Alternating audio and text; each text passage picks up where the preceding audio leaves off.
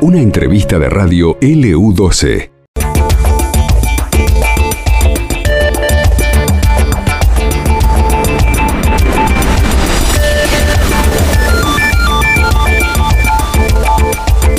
Estás escuchando La tarde de LU12, AM680.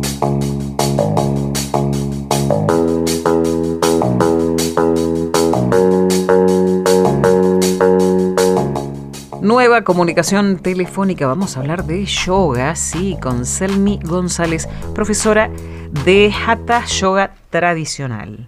Ananda Yoga Río Gallegos, así figura la página eh, de Selmi en Instagram. Muy buenas tardes, Salmi. Nancy Páez, de este lado, ¿cómo estás? Hola, buenas tardes, un gusto, muy bien, muchas gracias. Bueno, estamos viendo, eh, a ver, un taller de yoga gratuito y eh, la gente, hay gente que viene practicando yoga hace mucho tiempo, muchos años, pero yo creo que, y corregime vos si no, con esta pandemia hay gente que se ha sumado a querer eh, saber de qué se trata, ¿no? Eh, ¿Para qué sirve el yoga? Contanos. Sí, la verdad que con este tema de la pandemia mucha gente se acercó, eh, sobre todo por el tema de la paz interior, de trabajar la respiración, trabajar las emociones a través de la respiración. Así que mucha gente se ha sumado por eso, porque ha brotado mucho con esta situación. el Hatha Yoga tradicional busca que uno viva en armonía y en paz. Y de eso se trata el taller que voy a dar el sábado, el poder estar presente en cada momento y poder disfrutar realmente, plenamente, cada momento del día. Esto viene bien para las personas que están muy estresadas, que realizan muchas actividades o por ahí no tanto, pero a ver, uno como que se toma muy a pecho todo, ¿no? Llega a la casa, no puede dejar de lado eh, el trabajo y uno no se termina de desconectar nunca eh, y anda muy acelerado, ¿no? Tenés por un lado esas personas y después tenés las otras personas que por falta de actividad eh, se bajonean, se deprimen. ¿Sirve para ambos casos? Sí, sirve para ambos casos, para todos, porque bueno, dependiendo de la situación, la vida de cada uno, pasa esto, como decías, que no pueden desconectarse, no pueden disfrutar, por ahí llegan a la casa y en vez de disfrutar el mate con la familia, están pensando en lo que tienen que hacer mañana, en lo que hicieron ayer. Entonces, el yoga te trae nuevamente a este momento, aquí y a la hora. Y trabaja toda esta parte del estrés, la ansiedad. Bien, eh, a ver, cuando uno ve a la gente haciendo yoga, el que no entiende mucho, como yo, por ejemplo, eh, dicen qué elasticidad hay que tener, hay que tener una colchonetita, agua y una elasticidad tremenda. ¿Es así? ¿Cualquiera puede hacer yoga o no? Se ha tergiversado mucho el entendimiento del yoga, pero en realidad no, en realidad lo que te da la flexibilidad es la práctica. Yo cuando inicié no podía hacer muchas de las posturas, me costaban un montón y con el paso del tiempo, los procesos y demás, hoy en día puedo hacer posturas complejas que en su momento no hubiese pensado. Claro, impensado en el arranque. Claro. Pero en realidad es la práctica la que te da la elasticidad. El yoga en realidad es un trabajo mucho más profundo aparte de las asanas, que son las posturas físicas. Ese sería como un 10% del trabajo del yoga, como la punta del iceberg. Claro. Pero en realidad se trabaja todo el interior, la mente, las emociones. ¿La respiración también? Sí, la respiración es fundamental, que incluso eso también es lo que nos da mayor elasticidad, cuando uno controla la respiración y lleva la respiración a cada músculo, oxigena cada parte del cuerpo. Entonces es un proceso y un trabajo, pero es con el tiempo que uno logra la elasticidad. En realidad lo único que uno necesita para la práctica es la voluntad. Después, nada más. ¿No hay límite de edad entonces? No, yo en clases tengo de todas las edades, desde 18 años en adelante, hasta 70 y algo que ahí.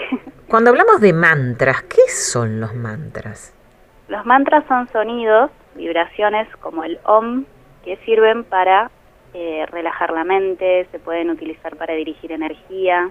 Más que nada uno los utiliza en clases para esto, para poder liberar la mente. Es como si la vibración del OM corriera todos los pensamientos que están en la mente. Ah, bien, porque uno lo dice hasta en forma de, graciosa, ¿no? De chiste, como cuando uno quiere, eh, no sé, cuando eh, decís, a ver, voy a contar hasta 10, ay, para no renegar, supongamos con, mi hijo, voy a contar hasta 10, y si no decís, um, eh, y pones los deditos, el, el mayor con el dedo gordo, y crees que de esa forma, en realidad sí ayuda, pero no es el único mantra que hay, ¿no? No, hay mantras de todo tipo, mantras en castellano, en tibetano, en hebreo. En clases utilizamos de todo tipo. Sirven todos para algo diferente, desde sanación hasta, por ejemplo, tratar de eliminar esos pensamientos que están muy enraizados en nosotros. Entonces los trabajamos como parte de la deconstrucción espiritual. Hay para todo, pero principalmente el OM se utiliza para esto, como te decía recién, para ir moviendo esos pensamientos que por ahí nos abruman. Mm, como de paciencia. ¿eh? Claro. Uno lo asocia a eso. Sí. Bueno, eh, a ver, el tema es que estamos en pandemia y este taller gratuito va a ser el día sábado. ¿Cómo va a ser la, la modalidad y el horario? El taller es online, las clases que estoy dando también son todas online a través de la plataforma Zoom. El horario del taller es de 4 a 5 y media de la tarde. Para inscribirse tienen que enviarme un mensaje a mi celular o a la página. Eh, y lo mantenemos así por el momento online, porque por ahí son muchas personas.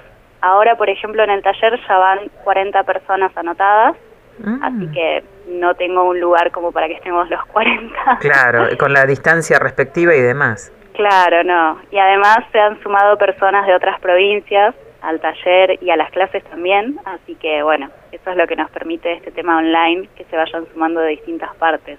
Claro. Eh, a ver, y en, en la casa la persona tiene que tener qué, qué disponibilidad de espacio y, y qué elemento debe tener para sumarse a este taller.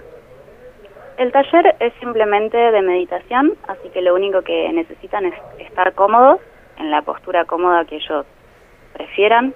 Eh, lo que más vamos a hacer es hablar y reflexionar este tema de cómo estar presente en cada momento.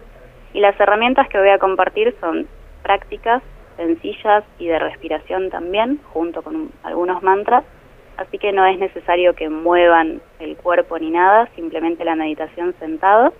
Como te decía, si están cómodos en el piso, en el piso, si no en una silla, no hay problema.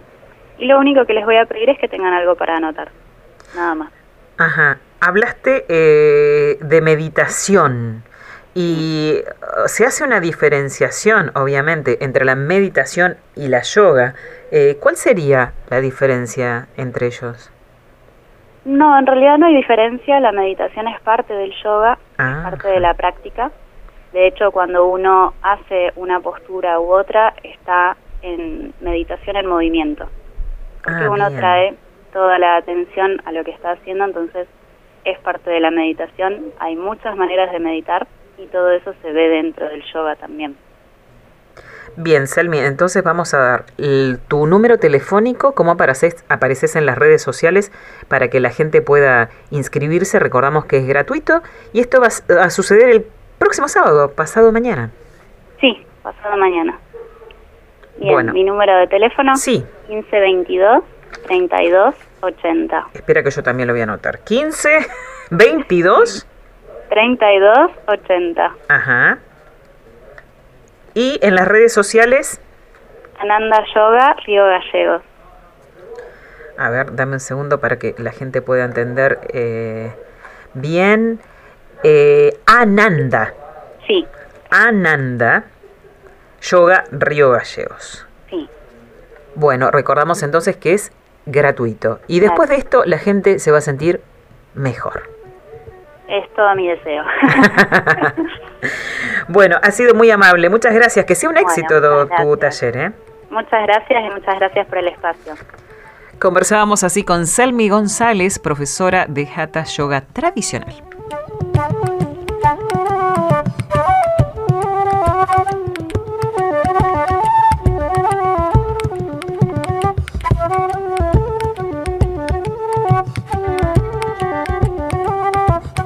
LU12 AM680, la radio de la gente.